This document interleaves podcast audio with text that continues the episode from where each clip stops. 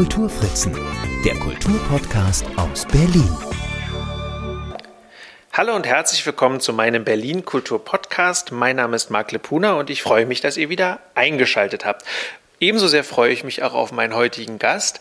Es ist eine Person mit einem ganz besonderen Namen. Darüber werden wir auf jeden Fall reden und mit einer ganz langen und besonderen Karriere. Und ich freue mich sehr, dass wir die Gelegenheit haben, miteinander zu sprechen. Willkommen in meinem Berlin Kultur Podcast, liebe Raxan. Ja, hallo, das freut mich. Dann fangen wir doch gleich mal direkt bei deinem Namen an. Raxan ist ein sehr außergewöhnlicher Name. Was bedeutet der denn?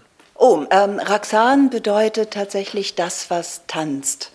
Wobei die Bedeutung meines Namens mir auch erst vor ein paar Jahren eröffnet wurde von einem ganz wundervollen, sehr inspirierten und herrlich bekifften Musikethnologen, der mich heimsucht im wahrsten Sinne des Wortes, Einlass wollte, er mich an den Küchentisch schubste, auf mir rumhaute und sagte, hier ist die Eins. Und damit meinte er einen Rhythmus aus der Sufi-Kultur, der da heißt, das, was tanzt und ein 18 irgendwas, 18 Neuntel oder so. Es ist grauenhaft. Also man kommt nicht durch und ich habe die Eins auch nicht gefunden. Aber die Bedeutung äh, dessen ist sehr schön. Ähm, die Wahl ist länger. Soll ich die ganze Geschichte mhm. erzählen? Dann sind wir morgen. Nee, okay.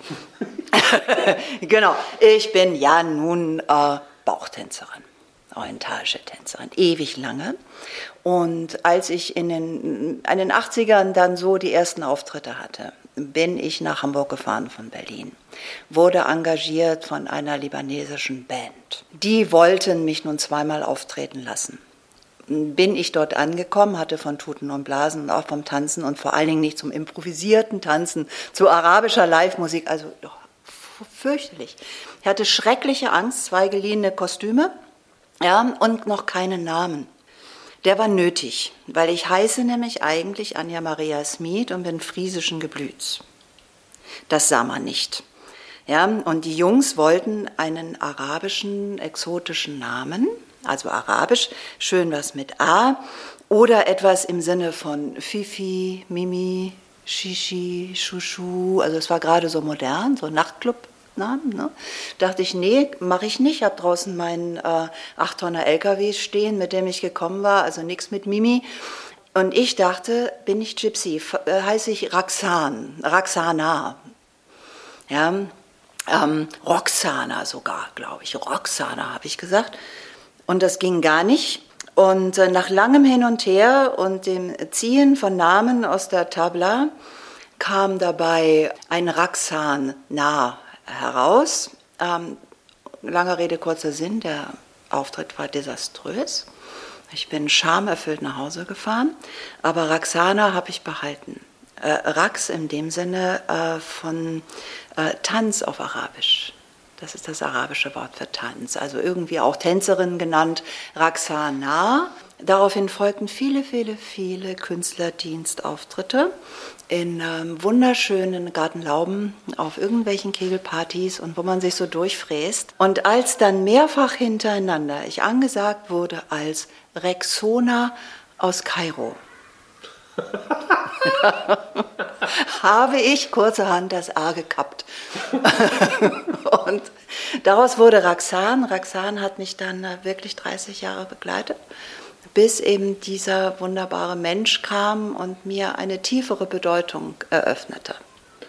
Die aber auf jeden Fall ja auf den Wortstamm Tanz, wie ich es jetzt richtig verstanden habe, ja zurückzuführen ist. Die, die tanzt und dieser Rhythmus. Genau. Richtig? Sehr spannend. Aber damit hast du ja nicht angefangen. Also du hast gesagt, du bist mit einem 8-Tonner, was ich übrigens auch sehr faszinierend finde, äh, weil ich Autofahren in Städten sowieso immer sehr bedrohlich finde. Ähm, da, damit hast du ja nicht angefangen, da hattest du ja schon ein Stück Karriere hinter dir. Ich würde gerne nochmal ganz zurückgehen. Also du kommst ja nicht ursprünglich vom orientalischen Tanz, von dem du jetzt gerade schon erzählt hast, und aus der Improvisation, sondern du hast ja ganz woanders angefangen. Vielleicht magst du darüber mal so ein bisschen Einblick bieten, als du noch nicht Raxan hießt. Als ich noch nicht Raxan hieß, sondern äh, Klein Anja war, ähm, habe ich mit meinen Eltern im Hamburger Alstertal gewohnt. Meine Eltern, ähm, mein Vater beim Fernsehen und früher Seefahrer zu hoher See, Kapitän. Meine Mutter beim Hagenbecks Tierpark und Organisatorin tatsächlich vom ähm, Zirkus Hagenbeck auch.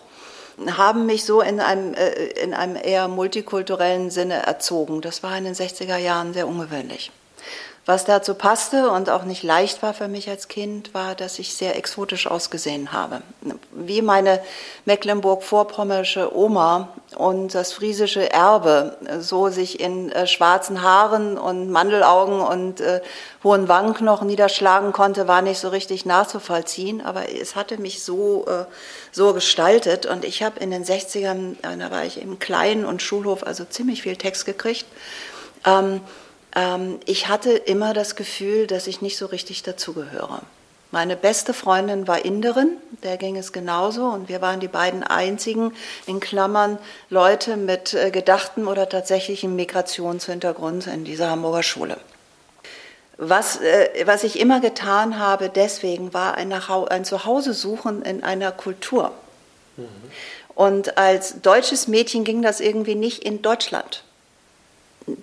Ich ähm, war mit 17 ein sehr bunter Vogel ähm, und sah aus wie sämtliche Folkloregruppen vor Wertheim in einer Person. Wirklich so. Auf dem Kopf war Henna, um die Augen war Kajal, sechs Röcke übereinander aus verschiedenen Ursprungsländern. Ja, ich war da nicht ganz alleine, das war in den 70ern so. Aber ich hatte kein, kein richtiges Zuhause so. Und ähm, als ich dann mit 19 angefangen habe, Sozialpädagogik zu studieren. Ich habe es versucht und es hat nicht geklappt. Und ich dann einen Berliner jungen Mann kennenlernte, der draußen vor der Tür einen weißen LKW parkte in dem Club, wo ich gekellnert habe. Und der mich eingeladen hat und ich gesagt habe, mit, ich breche alles ab, ich fahre einfach mit. Und nach Berlin kam, war ich schon so ein Stückchen näher, so einer gewissen Heimat, die dann auf Rädern und auf Reisen stattfand. Und durch dieses Reisen habe ich viel kennenlernen dürfen. Ich war in Osteuropa unterwegs, du lieber Gott nun. Und ähm, ich war in Griechenland lange und ähm, ich habe mit diesem Mann, der der Vater meines Sohnes ist, äh, zusammen äh, mit einer italienisch-deutschen Stunt-Show auf Zypern gearbeitet. Mhm. Das war so meine erste wirkliche tatsächliche Bühnen- oder Performance-Erfahrung. Zwei Jahre lang durch Bretterwände fahren und von Autos fallen und mich anzünden und dafür unglaublichen Applaus bekommen, wenn ich meinen Helm abgenommen habe vor dem klatschenden, tobenden Publikum und nach Diesel stinkend. Und ähm, in dieser Zeit auf Zypern habe ich die orientalische Musik kennengelernt. Abends in der Bosukia beim Tanzen oder auch ähm, in langen, usoträchtigen Abenden im Fahrerhaus von meinem, von meinem LKW in Begleitung eines sehr süßen Pressesprechers, der so ein bisschen verliebt war in mich und das wusste ich nicht. Aber der saß damals so mit seiner Mini-Pli und seinem Schlaghöschen und seiner Damenhandtasche Neophytus heißend neben mir. Und äh, da er selber mal irgendwie als ganz, äh, irgendwie hatte er mal so eine Art Praktikum in Syrien gemacht und hatte Heimweh. Und dann hat er mir die Sende eingestellt und wir haben Um Kulzum gehört und übers Meer geguckt. Und ähm, da begann eine Liebe zu einer Kultur, mit der ich mich dann nahezu den Rest meines Lebens beschäftigen sollte. Aber jetzt habe ich noch, nur damit ich das, damit ich nichts vergesse, nichts durcheinander bringe, äh, habe ich noch die äh, Stichworte Varieté und neuer Zirkus stehen. War das dann noch etwas, was dazwischen passiert oder davor passiert oder war, passierte da auch ganz viel parallel? Es fing da tatsächlich an. Also da fing eine, also meine Neugier an oder ähm, meine, meine Leidenschaft war geweckt. Ich habe immer sehr gerne getanzt und ich habe dieses Tanzen damals in diesen, in, ja, nachts in der Busukia, nachts, wenn die Familien so zusammenkamen, wenn die Band spielte, äh, Männer mit schlecht sitzenden Anzügen auf quiekenden Instrumenten.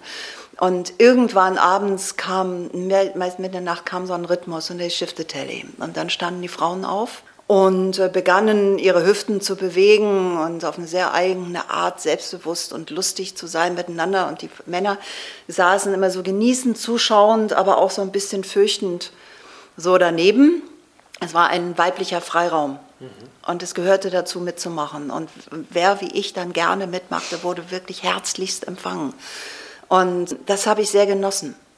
Das hatte mit meinem Leben noch nichts zu tun, außer dass ich dachte, das ist was sehr, sehr Schönes. Mhm. Ich dachte nicht, dass ich das in Deutschland finden würde. Ähm, tatsächlich, als ich dann entschlossen habe, mich von dieser Stuntshow wieder zu entfernen, weil ich dachte, ja, irgendwann hauen wir uns wirklich mal eine Delle, die nicht wieder zuwächst, hat mich der Manager damals, der griechische Manager, Manager also so ein Fuchs, also so ein, wie man sich, kann man sich so vorstellen, so ein, wer, äh, wer managt eine Stuntshow in Griechenland? So einer. Mhm. Ja, Aristoteles Georgiadis. Und Ihmchen ähm, lud mich am Tag vor meiner Abfahrt in Thessaloniki, waren wir da, in einen Nachtclub ein. Nur mich. So, ich hätte schon wachsam werden können, aber dachte, also wenn der meint, und dann war ich mit dem da, versank in so puffigen, großen, roten Sesseln und er bestellte mir Whisky Cola, so wie die ganzen anderen Anwesenden, hauptsächlich Männer oder sehr geschminkten Damen. Und dann äh, irgendwann kam so ta-ta-ta-ta, also so arabische Musik irgendwie. Und dann klopfte er wieder auf mir rum, so wie damals schon. Ne? Also ich werde immer geklopft irgendwie. so, jetzt kommt sie. Ja, jetzt kommt sie. Jetzt a, a real dancer, a dancer, a belly dancer. Und ähm, diese Frau, die sich dann durch die Sitzreihen schob, in, äh, in, un, mit unförmiger Figur und schrecklichem grün-gelben Kostüm, viel Haut und wenig Freude. Die, äh, ja, also da habe ich dann irgendwie, weiß nicht, viel Geld in den BH gestopft, das ich von ihm bekam. Und dann, äh, als sie dann verschwand und ich sehr irritiert war ob dieser Vorstellung, was das mit mir zu tun haben sollte, guckte er mich an und sagt, du hast doch so ein Tanztalent. Bleib doch einfach hier und ich manage dich. Mhm. Und ich erinnere mich an eine ähm, in seine Richtung umgestoßene Whisky Cola und ein entrüstetes Gehen. Ich habe dann zwei, drei Jahre später in Berlin so im Rund von Freunden, ja klar, wenn man im LKW wohnt, in so einem bunten Zirkuswagen, dann ist auch die Nähe zu diesem, zu diesem Genre nicht fern. Also ich hatte einfach viele Freunde, die so auf, unterwegs waren, auf Festivals und die Feuerspucker waren oder sonst äh, irgendwie artistische Künstler hatten und ähm, ausgeführt haben. Und die sagten, ich soll doch mal kommen. Und da ist das Gauklerfest in Berlin und das war auf der Straße, also vor dem Interconti noch, organisiert vom Salome. Und ähm, dort hörte ich dann, mein Sohn war gerade geboren, er war sechs Wochen alt, hörte ich äh, Zimbeln. Also so ein, äh, das sind so kleine Schlaginstrumente, mhm. die man mit den Fingern spielt. Und ähm, bin diesem Klang gefolgt und sehe auf einer dieser kleinen Bühnen, die die aufgebaut haben, eine Frau, war nicht groß, sie war, hatte eine wunderschöne, sehr weibliche, feminine Figur, lange schwarze Haare und ähm, die drehte sich unauf, unaufhörlich, also so wie ich das in Erinnerung hatte, drehte die sich, ähm, versprühte unglaubliche Freude und sehr viel Paillettenglanz in, äh, in, in Pink und Lila und Blautönen. Ein, Wunder, ein Wunderwerk ein Wunderwerk. Zu einer Musik, die mir ganz vertraut war. Und das, was sie da machte, war ein, ich konnte mich sofort damit identifizieren. Ich habe eigentlich mich tanzen sehen. Manchmal kann das ja so sein. Mhm. Und ähm, ich hatte das Glück, dass diese, diese, die, also diese Vorstellung nicht einmalig war, sondern in der nächsten Woche nahezu täglich dreimal passierte immer dasselbe. Mhm. Es war immer diese Frau, es war immer dieses Kostüm, es war immer diese Musik und sie hat immer dasselbe gemacht. Aber mit jedes, jedes Mal traf es mich an einem anderen Nerv. Es war immer frisch, es war wunderschön. Und ähm, ich habe mich getraut, sie anzusprechen. Und tatsächlich hat sie dann in Berlin im Herbst ein, äh, ein Studio aufgemacht und ähm, hat mich kontaktiert über sieben Ecken. Mhm. Und dann war ich da. Und dann habe ich orientalischen Tanz gelernt als Vollzeitbeschäftigung von da an.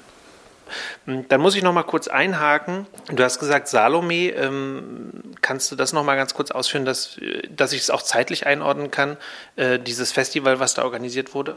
Ähm, das Gauklerfest in Berlin, mhm. also so, das war der Titel.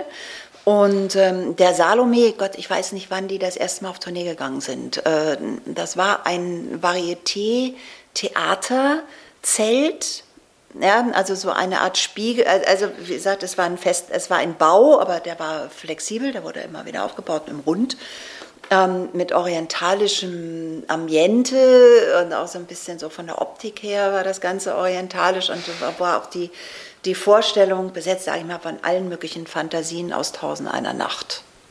Und da war ein Fakir und die Artisten hatten orientalische Kostüme und es gab fantasievolle Bilder. Und ähm, ich glaube, dass Harry Owens in gewisser Weise damals inspiriert war vom Gauklerplatz in Marrakesch ja auch also eine ganz alte Story hat. Ja, äh, so, aber es war eine, äh, das war das äh, Fleisch Show gewordene Märchen aus Tausend einer Nacht. Mhm. Und meine Lehrerin, Ferus hieß sie, ähm, eine Amerikanerin, damals schon 15 Jahre auch dabei, äh, ähm, war eine, zu einer unglaublichen Attraktion geworden, weil niemand diesen Tanz kannte und sie war virtuos und hat äh, unglaublich viele Fans hinterlassen. Wirklich. Also ich glaube, dass Firuz eine der Frauen ist, Künstlerin ist, die diesen Belly Dance Boom der Mitte der 80er Jahre so auf, auf, also sich so aufbäumte wie eine Welle und ganz, ganz, ganz viele Frauen aufgesprungen sind, ähm, tatsächlich an mit, mitgetragen hat. Mhm. Und ich hatte großes Glück, dass ich äh, auf sie gestoßen bin, weil sie nicht nur eine sehr, sehr tolle, umfassende, auch kritische Lehrerin war, sondern mich auch ähm, ja, sehr gestützt hat. Also Mentorin ist immer so, ist immer so ein großes Wort, ne? aber ähm, sie hat mich, ich hatte kein Geld, äh, ich war alleinerziehend, ich hatte da mein LKW vor der Tür in der Schmelianstraße in Schöneberg damals und ich habe das Studio geputzt und durfte dafür dann sämtliche Kurse besuchen. Okay, das heißt, wenn du von Varieté und neuem Zirkus sprichst, hat das schon immer diesen orientalischen Touch. Nö. nee, also du hast auch klassischen neuen Zirkus gemacht in, oder? Es ist wirklich chronologisch zu sehen. Also als ich eingestiegen bin, gab es die Bauchtanzwelle. Mhm. Ich war sehr früh dabei. Was wir damals gemacht haben, war diesen Tanz in Ägypten zu verorten. Also ich hatte zwar eine amerikanische Lehrerin, aber wir wollten alle sehr authentisch sein. Und Ägypten ist so ein Land, also auch wieder eine lange, lange Geschichte, ne, wo das so herkommt und wie sich was entwickelt hat. Ähm, aber der Show Tanz, den die Ägypter Rax Shaki nennen, im Gegensatz zum Rax Beledi, der Tanz des Volkes und Folklore bedeutet in vielen Ausprägungen, ist eine Variante, die im Westen erfunden wurde. Ja, wir gucken ganz kurz in den Orientalismus und in äh, den Art Nouveau und überhaupt Anfang letzten Jahrhunderts und Weltausstellung Chicago und gucken wieder zurück.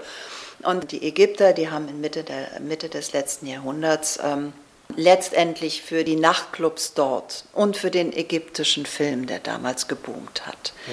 eine verfeinerte Show-Variante des äh, Social Dance äh, Rax äh, Arabi so ähm, entwickelt, äh, der ähm, auch in westlichen Unterhaltungsformen, also, äh, also auch bei uns ähm, einfach so sehr exotisch, sehr erotisch, viel Haut, viel Glitzer, aber äh, schöne verfeinerte Bewegungen, äh, so ähm, sehr attraktiv gemacht haben.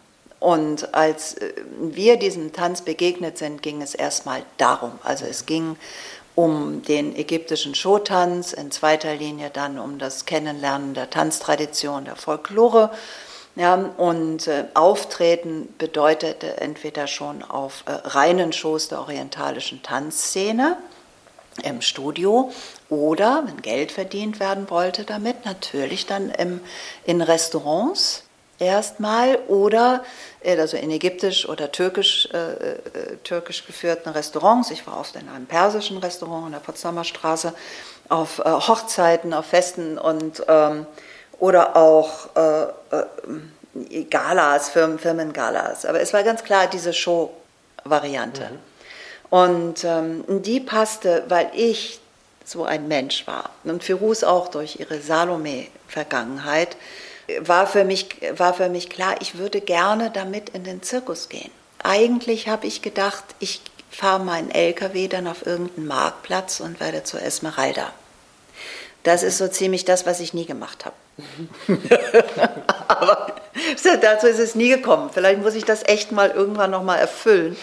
Aber ähm, ich wollte, wollte, sollte Geld verdienen und äh, Ferus hat mich nach diesem desaströsen namensgebenden Auftritt übrigens in Hamburg nicht von sich gestoßen, sondern ähm, hat mir einen Job in der Schweiz äh, verschafft, den sie eigentlich hätte, äh, hätte äh, tanzen sollen in einem ähm, Zirkus, der nannte sich dann Zirkus Oriental in Luzern. Und ähm, der Chef war ein ähm, Großraum-Fakir, würde ich, würde ich ihn nennen, also ein verrückter Doppelskorpion mit ähm, auch depressiven Anfällen, aber großen Visionen.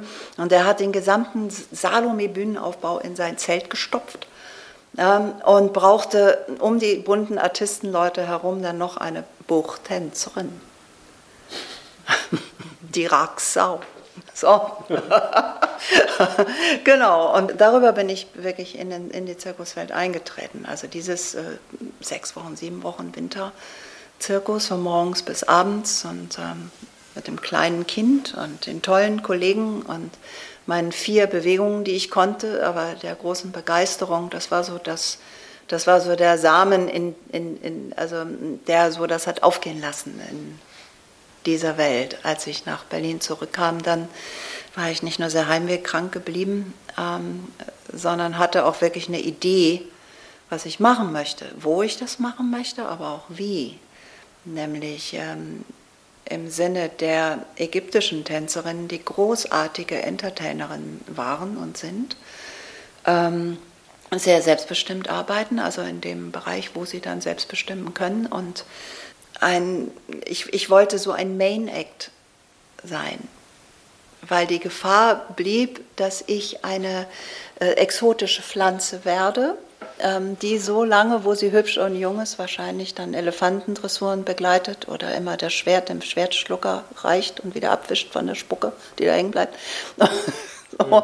Ja, die einfach die, äh, die weibliche Deko und ähm, so habe ich diesen Tanz auch damals nicht empfunden. Also ich habe so viel da reingesetzt, ich habe mich darin sehr, sehr, sehr gesehen, hatte aber, habe, hatte aber immer so eine kleine Warnlampe im Hintergrund, die gesagt, pass auf, äh, dass du nicht äh, mit diesem Tanz nur ein erotischer Knallbonbon bist.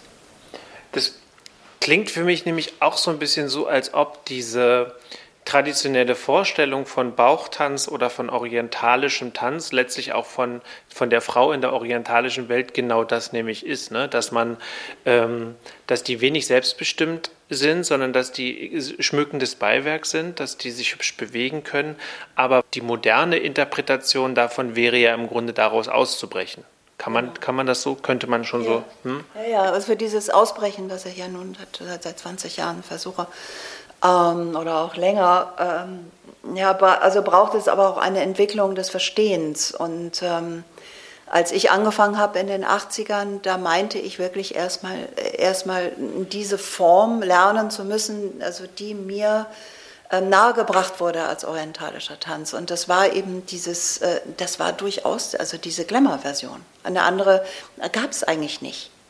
Ne? Es, es, gab so das persönliche Interesse an weiter, äh, Weiterführen, dass man sich wirklich mit der Kultur, mit der Musik, ähm, vor allen Dingen mit der Folklore der Menschen auseinandersetzt. Aber ich weiß noch, dass eine Kollegin mal meinte, ja, das ist, wäre, wäre so die, ähm, die Zweitnummer.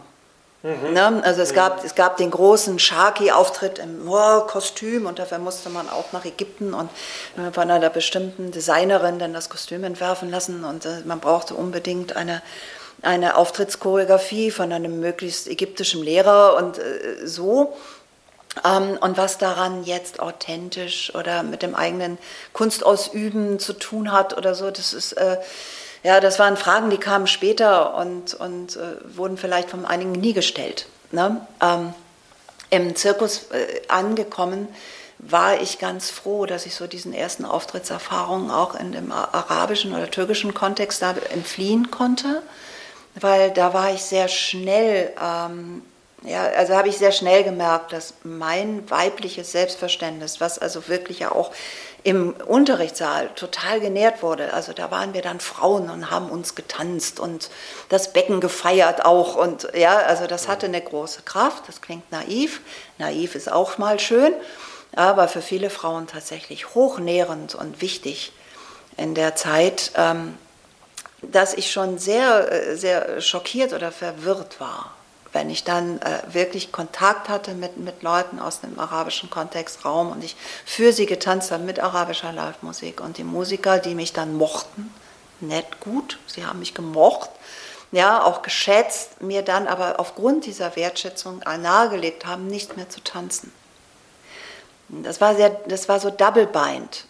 Ich hätte das von mir, von mir gehen äh, lassen, also ich hätte das äh, auch nicht an mich rankommen lassen können, weil ich hätte genug Zuspruch gehabt, ich hätte auch Geld verdient, das wäre es nicht gewesen. Aber ähm, ich habe das sehr empfunden. Ich habe dann auch mit Musikern, ich habe auch mit arabischen Frauen dann aus dem Publikum gesprochen, immer wieder die äh, Anwesenden und ähm, schon so ein bisschen äh, schon ein bisschen im eigenen Leib erfahren, dass ich mich da in eine Gratwanderung begebe, mit der ich gar nicht leben kann. Und ähm, da äh, auch äh, mit meiner die erste Reise nach Ägypten, ähm, wo ich äh, viel mit arabischen Frauen gesprochen habe, auch mit Tän Tänzerinnen, werdenden Kollegen sozusagen, äh, die alle, alle ähm, also nicht wirklich ähm, glücklich waren mit ihrem Beruf. Doch, die waren glücklich, die haben das sehr gerne gemacht, aber es gab, es gab dann plötzlich so im näher, näheren Gespräch dann dieses, ähm, aber irgendwann mache ich das nicht mehr. Kann man das also so äh, vielleicht zusammenfassen, dass das, wenn im, im Kontext vom Proben oder vom Choreografieren oder vom Miteinander arbeiten, dass das so eine Art weiblicher Schutzraum war, der aber, den es aber quasi nur in dieser Phase gab und in dem Moment, wo man damit rausging, man eigentlich in einem System arbeiten musste, was genau diesen Schutz gar nicht bot? Exakt. Ja, also äh, das ist sehr schön zusammengefasst. Ähm, wenn man da, wenn ich als aktive Künstlerin, Lehrerin ähm, so, so genau, äh, also in diesen Prozessen stecke, ist es nicht leicht, die zu erkennen überhaupt.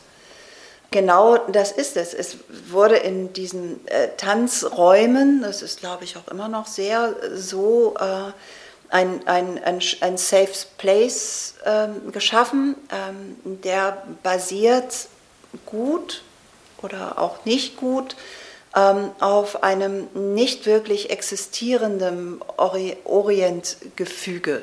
So, also ne, da gibt es dicke Bücher darüber, die äh, die westliche Sicht auf den Orient und wie diese entstanden ist äh, und immer noch weiter wirkt. Ja, unser Verhältnis bestimmt. Und der orientalische Tanz, äh, so wie er hier gelebt wird, ist, hat wenig mit der tatsächlichen Kultur dieser Menschen zu tun. Und auch, äh, aber der, der Ur, äh, also die, Ur, äh, die Urfunktion des sozialen Miteinanders, des ähm, Nähren des, und Umfassen des Einzelnen in der Bewegung der Gemeinschaft, so, also jetzt sehr, sehr, sehr abstrakt zu sehen, wirklich Social Dance, gibt ja gerade den äh, tanzenden Frauen in den arabischen, sage ich mal, Ursprungsländern, die Türkei, also in diesem, ganz, in diesem ganzen Raum, ähm, einen, einen äh, Schutzraum.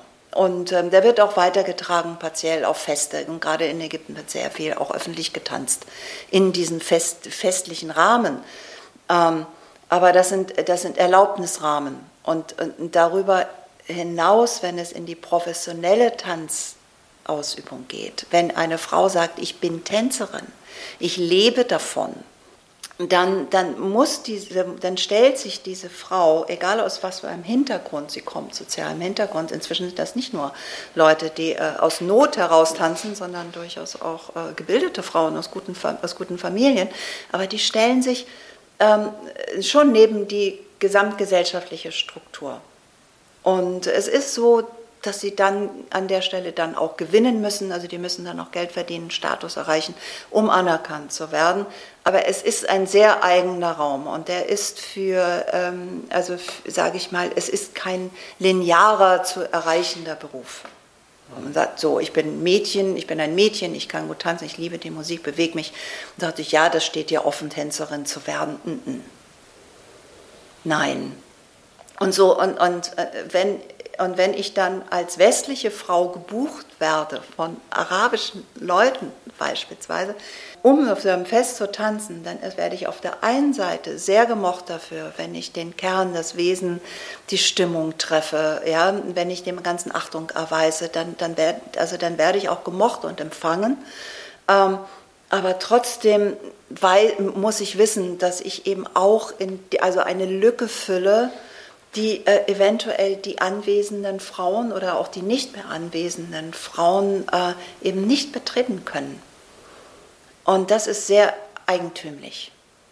Na, weil das ja vor allem ein emanzipatorischer Zug ist, den du dir erlauben kannst. Selbstverständlich Na? erlauben kann. Genau. Den die Frauen aber nicht haben. Jetzt ähm, hast du dich ja auch aus diesem Kontext so ein bisschen gelöst und deinen Weg weiter äh, geschrieben, zum einen, indem du wirklich ja was Eigenes, also diesem folkloristischen ähm, ägyptischen Tanz noch jetzt zeitgenössische Interpretationen hinzufügst. Ich, ja, es ist ja, schwierig, das, deshalb formuliere ich so vorsichtig. Ähm, also das meine Frage wäre jetzt, ist das dann auch eine, ist das sozusagen etwas westlich hinzugefügtes? Also ist dieses zeitgenössische eigentlich dann wirklich die, die, die westliche Sicht, ähm, äh, die man da so mit, mit, mit rein, also bringt man die Emanzipation dann jetzt mit rein? ja, ähm, ja, es, es, hat was mit dieser, also mit diesem langen Weg zu tun, also den ich selber gegangen bin. Ähm, vielleicht macht mich das zu einer authentischen Künstlerin. Erstmal äh, authentisch nicht im Sinne von aus den Ursprungsländern stammend, sondern authentisch, weil ich die Entscheidung, den orientalischen Tanz, den ich jetzt sage, ich nenne ich jetzt orientalisch, da können wir auch noch, könnten wir auch noch eine Stunde drüber reden, ob der überhaupt so genannt werden sollte. Ähm, tatsächlich, Bauchtanz sage ich ja schon nicht, mhm. ne? ähm, auch aus vielen Gründen. Ähm, ich musste mir äh, äh praktisch meine eigene Tradition basteln. Und ähm, um wirklich zu einem bestimmten, zu einem Kern zu kommen. Also ich bin eben so wahnsinnig viel aufgetreten im, im, im, im Zirkus vier Jahre lang. Der Zirkus ist ein, so wie im, im, klassischen Zirkus. Also ich zähle auch den Roncalli, wo ich auch ein Jahr war, auch zu einem, zu einem klassischen Zirkus eher. Ähm, einfach weil sehr hierarchisch mhm. und auch patriarchisch. Mhm. Und äh, auch da war ich dann, ähm, äh, also ich war wirklich, ich war ein unbequemer Gast dort in der Manege, weil ich habe zwar meinen Job gemacht und ich war die Glamour-Schnecke und ich hatte schwarze Haare und ich sah gut aus mit dicker Schminke und ich war Entertainerin durch und durch und ich habe dieses Genre-Zirkus sehr geliebt. Vom Auf- bis zum Abbau, bis zum Zelt, bis zum Wohnwagen, bis zum Gasflaschenwechseln, ja, und auch das einmal immer, dieses Business, wenn du da was sagst, dann musst du das tun.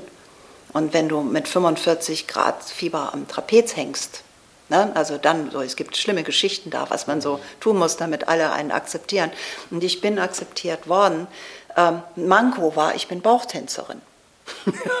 und im Zirkus wollten mir alle Krokodile verkaufen oder noch die Hula-Hoop-Nummer beibringen, so dass ich dann was, wie war da das Nette? Äh, wenn man mich mochte, dann, dann hast du was Richtiges. Mhm. ne? so was so, so, so, so Bauchtanz ist ja schön so, aber sagte ich, aber willst du nicht einfach, also wir gehen mal in den Reptilien zu und dann hast du da zwei, wir machen, bauen dir, das hieß dann so, wir bauen dir eine Nummer auf. Und sagte ich, brauche ich nicht. Ich tanze. Ich stelle mich da alleine hin. Und das, und das war im Zirkus unglaublich schwer. Und ich glaube, wäre ich beim Zirkus wirklich geblieben, hätte ich ähm, irgendwie reich einheit, einheiraten müssen. Und das bedeutet entweder die Popcornmaschinen oder die Pferdenummer. Aber so ich alleine, alleinerziehend mit Kind, nein. Und mein Sohn sollte in die Schule. Und dafür bin ich dann in den, nach Berlin zurückgekommen und wusste nicht so wirklich, wie es weitergeht. Und ich hatte das große Glück, dass ähm, genau zu dem Zeitpunkt 1990, wo ich meine letzte Zirkustournee beendet habe, schon arbeiten mit einem Theaterclown, Frieda Nögge, und einer, ähm, einer, äh, großen, einer Klasse, einer Abschlussklasse der Theater- und Zirkusschule Dimitri in der Schweiz, Versch in Verschio. Dort hatte ich dann, das war schon, also mein letztes Zirkusengagement war schon eine Überschneidung auch mit theatralischer Arbeit. Ich habe auch Improvisation gelernt, Proben und so. Ähm, aber trotzdem war klar, äh, also mein Sohn muss in die Schule und ich werde da, komme da nicht so weiter in dieser, in, in dieser sehr konservativen Welt. Und ich hatte beim Roncalli eine, äh, eine Gruppe kennengelernt, äh, junger Artisten, das sind viele so Straßenkünstler auch und tolle Leute. Und die hatten ein, ein kleines Unternehmen, das ist eine kleine Gruppe, die nannten sich Parody Paradise. Und die Parody Paradise Leute ähm, hatten in der Saison, als ich beim Roncalli war, keinen Ort zum Spielen. Den war der Tourneeplan für das Jahr zusammengebrochen. Und ich hatte einen Liebsten in Berlin, der hatte ein Zelt, aber kein Programm. Der Olle Schulz. Und ich habe die zusammengebracht, die haben sich unfassbar bekifft. Und als dann die Jungs wieder zu mir zum Roncalli zurückkamen, sagten, Deal, ja, wir packen unsere Koffer und wir gehen nach Berlin und wir spielen den ganzen Sommer bei Schulz im Zelt am Gleisdreieck. Und, ähm, und daraus wurde dann eine Dependance dieser Gruppe. Die Shows wurden sehr schnell Kult in Berlin. Also das war wirklich wunderschön zu sehen, wie die sich also, also den Ast gespielt haben, mhm. zwei Jahre lang. Und äh, die waren sehr offen anderen Künstlern gegenüber. Und dadurch entstanden ganz viele Verbindungen.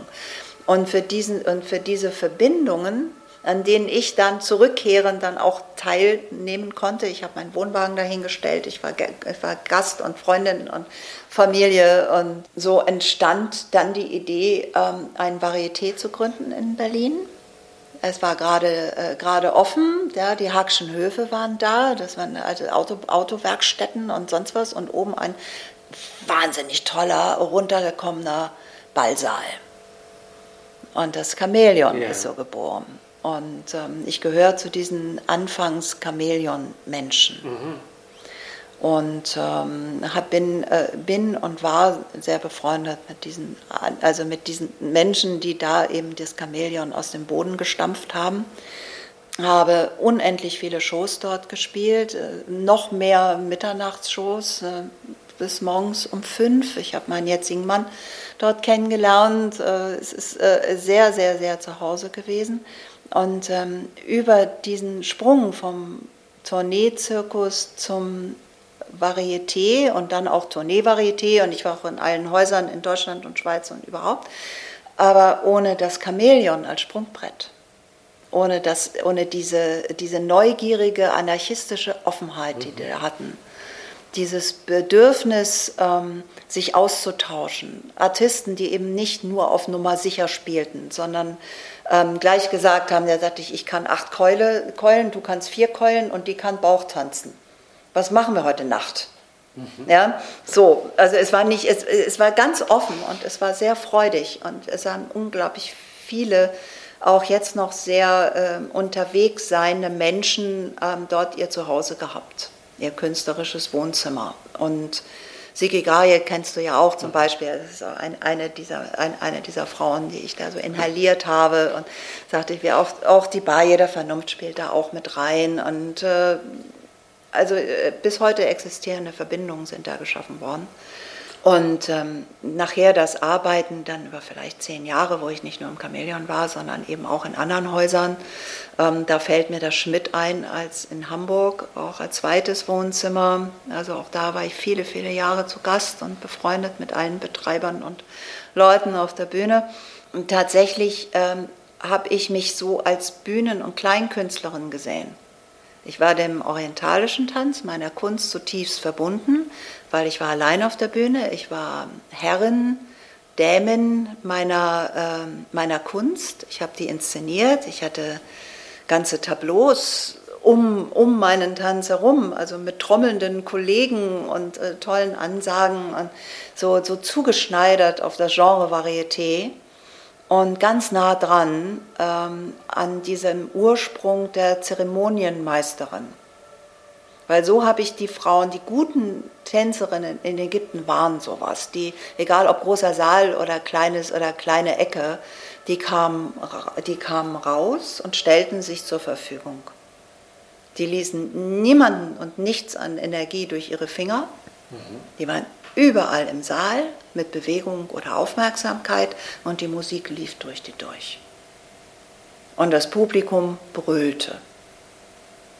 Und diesen, diesen, diesen Genuss, diesen Moment des komplett sich Verströmens und trotzdem alles unter Kontrolle haben, das äh, habe ich auf der Varieté-Bühne erlebt. Und ähm, diesen Tarab, später habe ich erst, erst erfahren, was das heißt. Es gibt wirklich einen Begriff dafür, für diesen Zustand, wo alle miteinander in so ein Kollektivwahn mhm. eintreten. Ähm, und der braucht nicht viele Auslöser, der braucht nur diese hohe Konzentration. Weil ich wird immer gefragt, was machst du da eigentlich? Also ich stelle mich in die Mitte und wackel mit dem Hintern also mal technisch, rein technisch gesehen. Mhm. Ja, aber äh, danach kamen die Trapezen, weil das war eine ganz andere Kategorie an Körperfähigkeit. Aber die Energie, die da gebündelt wurde, die war sehr besonders. Und ähm, es gab den Zeitpunkt dann äh, durch dieses Herumfahren und in anderen Häusern und auch hochdotiert mit viel Geld arbeiten und ähm, da äh, da habe ich manchmal da auch den Background verloren oder auch diese Kraft wieder verloren, weil dann ging es plötzlich wieder, gerade wenn viel Geld im Spiel war und irgendwie ähm, viel Status, also Tigerpalast in Frankfurt, also solche, solche Häuser, da sitzen dann, dann wieder unten so reiche Geschäftsleute und die rauchen wieder ihre Zigarre und die kriegen diese Energie nicht ab, wenn die überhaupt entstehen kann und rauchen und blasen einem so den Rauch ins Gesicht, wenn man an denen vorbeikommt. Und du bist quasi wieder ja, das Objekt äh, männlicher Unterhaltungsfreuden. Ja, das ist weiblicher auch, aber ebenso Unterhaltungsfreuden auf einer sehr niederschwelligen, reduzierten Art, die dann irgendwann nicht nur mich reduzierten, sondern irgendwie auch gleich die Kultur mit.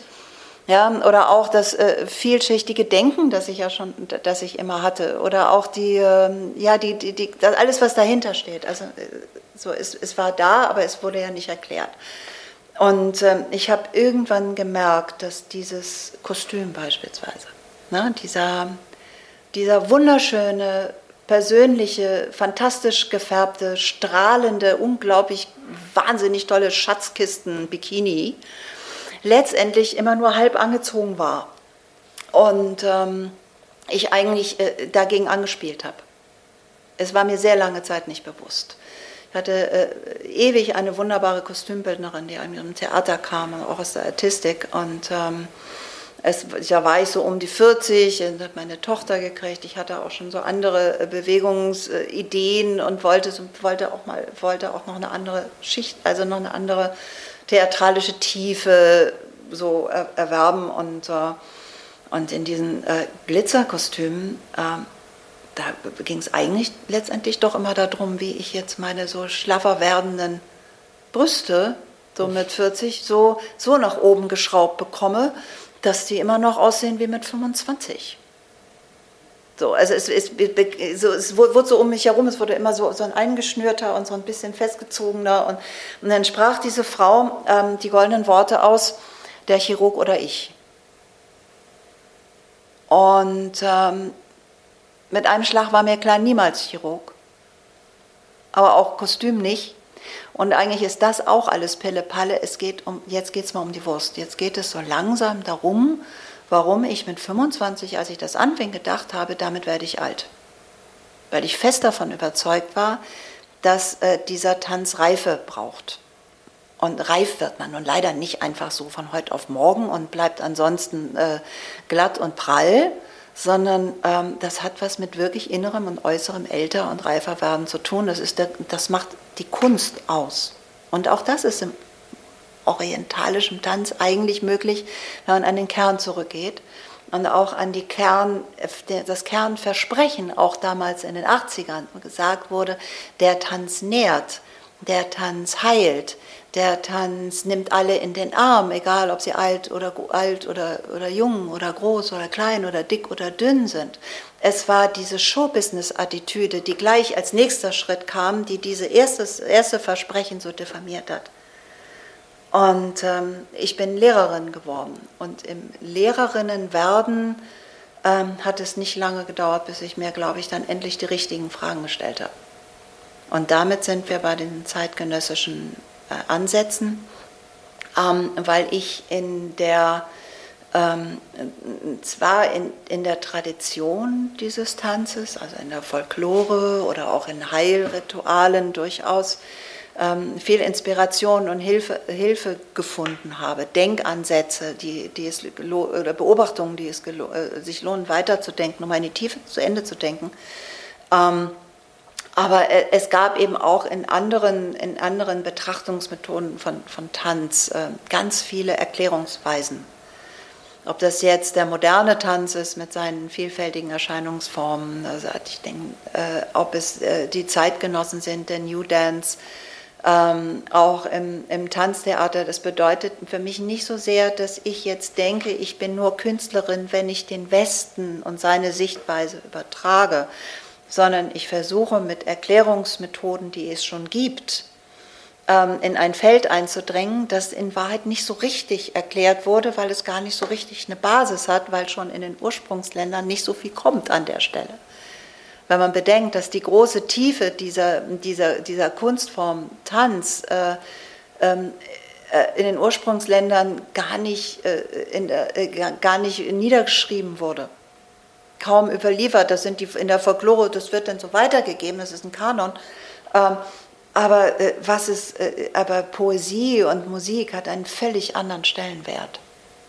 Und der Tanz ist immer irgendwas, hm, so, so ein Beiwerk oder sehr geliebt, aber nicht geachtet oder hm, ja, und ähm, wenn es dann in den orientalischen Tanz oder Showtanz gibt, dann, dann gibt es da so wenig, äh, was so richtig Fundament hat oder warum eine Bewegung wie im Körper nachhalt.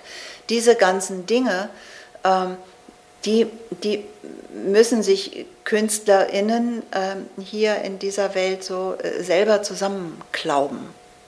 Ich frage mich jetzt gerade, ob das auch diese, der Unterschied ist im Grunde zwischen U und E, was wir ja in Deutschland so sehr lieben, diese vielleicht aus irgendeiner Tradition herauskommende Unterhaltungskunst, ähm, die eben keinen ähm, intellektuellen, würde ich jetzt mal sagen, Background hat und ähm, zwar nach, auch nach bestimmten Regeln, aber nach relativ schlichten vielleicht Regeln funktioniert mm, und dem äh, intellektuellen, dieser echten, äh, der ernsthaften äh, Kunst, die eben auf so einem ganz krassen, zum Teil eben auch so infiltrierten, würde ich fast sagen, ähm, theoretischen äh, Boden ruht. Mhm. So, ähm, äh, wenn man das dann im Grunde so anfängt, miteinander zu vermischen. Jetzt hängt damit, äh, also ich, das schließen sich so viele Fragen auf einmal an. Vielleicht. Okay, versuch's mal. Ja, also ich versuche auch zu antworten. Also ich finde total interessant, nämlich auch,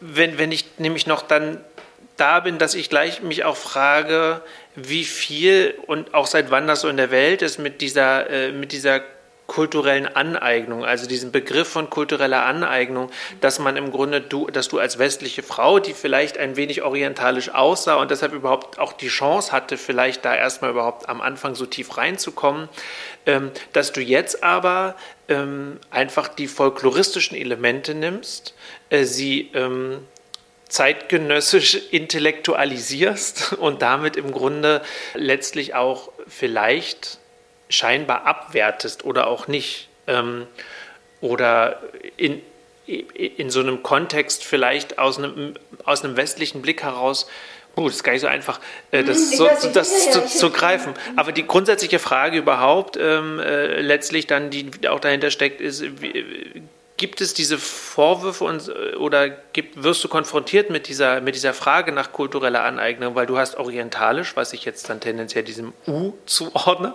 und ähm, zeitgenössisch, was ich dem E zuordne, äh, bringst du zusammen. Ähm, da bist du ja auch nicht die Erste. Das, wie gesagt, ist im Zirkus, äh, genau, ne, das ist im ja. Zirkus ja äh, und im Varieté auch äh, durchaus ähm, ge gegeben. Also da, wo du herkommst, da kennt man das sowieso. Hm, aber ich frage mich, wie, ähm, ja, wie, man macht das dann so, weil, weil das so der persönliche Impuls ist, und dann wird man plötzlich mit sowas konfrontiert. Wurdest du mit sowas konfrontiert? Permanent. Also vielleicht werde ich nicht direkt angegangen. Also natürlich habe ich Gespräche mit Leuten, die dann irgendwie sich dann, wenn sie dann überhaupt mit mir sprechen oder wir ins Gespräch kommen, auch mal so Sätze sagen, wie hast du mal drüber nachgedacht, dass du dir eine Kultur aneignest und von der lebst du mit Fingerzeig. Ähm, das ist ähm, allerdings schon etwas früher passiert, also nicht so in, letzter, in, in den letzten Zeiten. Ähm, und äh, gerade diese Gespräche haben mich ja auch auf den, auf den Trichter gesetzt, äh, also den Pott gesetzt. Also das war von Frauen, frauenbewegter Seite her, äh, Liebling, du machst das ganz wunderbar und alles, was du erzählst, ist ja auch von hehrer Qualität, aber du hast ein Bikini an. Ne? So, also man guckt dir nicht in die Augen, wenn man mit ihm so. Und ähm, dachte ich, ja, du hast ja recht. Und es, es, war, ein, es war ein langsamer, es war ein, ein Prozess. Wie gesagt, dieser lange Prozess, den ich durch sämtliche Phasen des Showbusiness durchgegangen bin, also von orientalischer Seite genauso wie eben von westlicher Seite. Und dieses nie ganz loswerden, wenn Geld im Spiel war. Immer, ich muss sagen, ich betone auch die Sache mit dem Kaufen.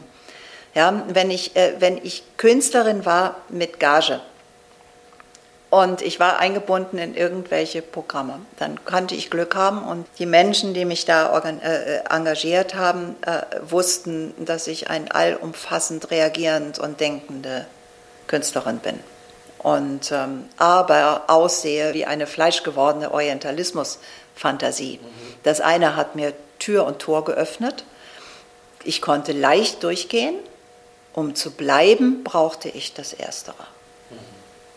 Aber es war sehr anstrengend, immer wieder aufs Neue zu beweisen, dass das so ist und dass hinter und unter diesen Pailletten, dieser exotisch anmutenden Musik, äh, ein, ähm, eine große Qualität steckt. Und die nicht nur ich diese, diese Qualität vertrete, sondern dass die da ist und ich eine Botschafterin bin. Das, ähm, das musste ich, also das habe ich immer, immer, immer versucht äh, zu beweisen, zu halten und irgendwann muss ich sagen, äh, habe ich auch nicht mehr so richtig die Kraft dafür gehabt. Also als dann so in den also Anfang 1000, 2000 Jahrtausendwende äh, auch äh, ja wurden die Varieté-Programme auch kurzfristig mal nicht waren die waren nicht mehr so mutig.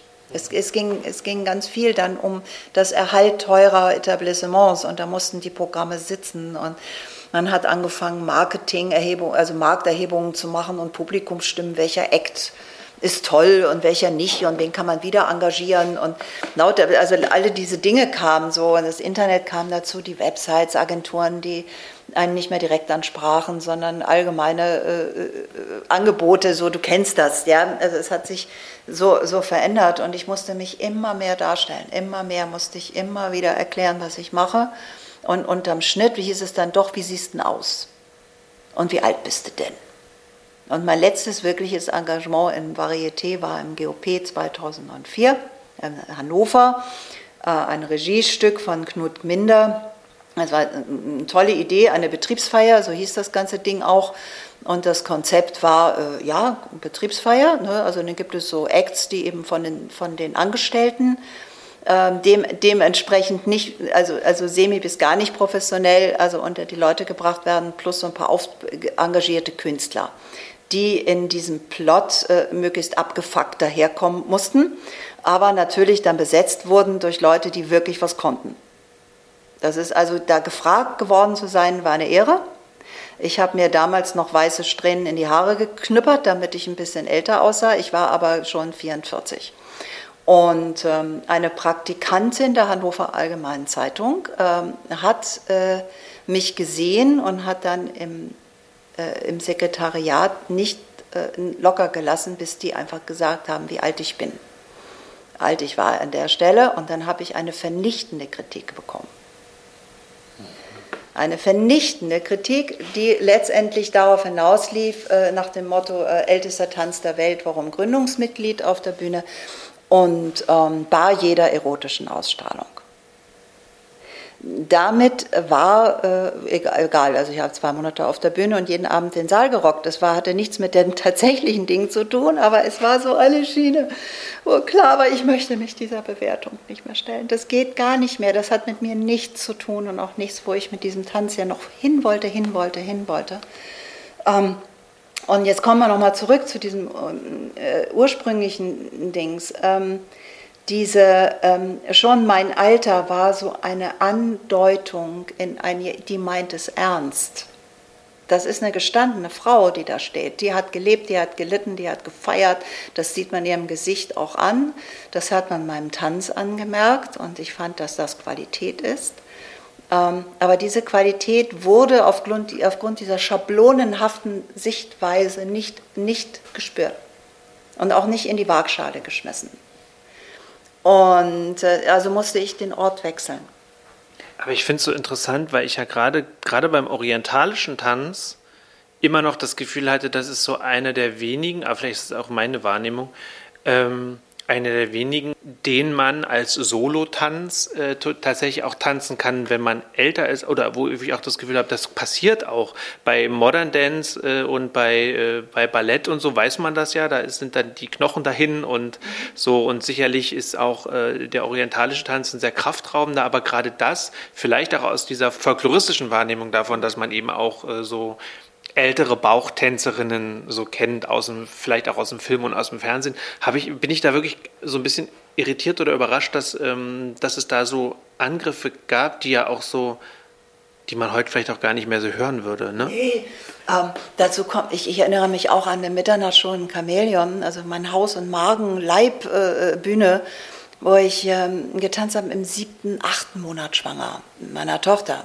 Und da ich auch da noch, äh, da schon keinen Bock hatte auf, ähm, den, also auf das Sharky-Kostüm, ähm, bin ich da mit so Cargohosen, mit meiner alten Strickjacke um die Hüften und ein Oberteil, ja, aber mit einem großen, schwellenden Bauch auf die Bühne gegangen, habe da mein Leben getanzt, wie ich das immer gemacht habe. Es waren Stimmen aus den Frauen, von den Frauen, die mir dann die Kellnerinnen zugetragen haben. Die sagten, das, Leute sagten, das geht doch nicht. So kann die sich da auch nicht hinstellen. Und dann dachte ich, aha, warum denn nicht? Ja, also eigentlich, äh, Leute, äh, irgendjemand sagte mal, es ist ein Fruchtbarkeitstanz. Also mehr Fruchtbarkeit geht jetzt nicht. Also das kriege ich vorher und hinterher nicht mehr hin. Ja, nein, das war, fand ich unangenehm. Also es war eine unangenehme private Körperlichkeit. Und ähm, dieses Showbusiness bedeutet dann doch, äh, also viel Körper, aber kein privater Körper. Das ist äh, ja, ein, ein gestylter Körper, ein Körper, der in, bestimmt, in eine bestimmte Norm zu gehören hat. Und ähm, ich sage mal, das wäre auch wieder ein Fass ohne Boden, aber die Frauen, Frauen im Unterhaltungsbusiness, wenn sie nicht lustig sind oder äh, sonst irgendwie äh, so, sind jung. Das sind Körperkünstlerinnen, die wahn, teilweise wahnsinnige Fähigkeiten haben und Kraft, die Trapezleute. Himmel, was müssen die trainieren? Und wenn du die anfasst, da, da bricht dir der Fingernagel ab. Ja? So, aber die sehen dann trotzdem aus wie Elfchen. Ja, die machen Elfchen.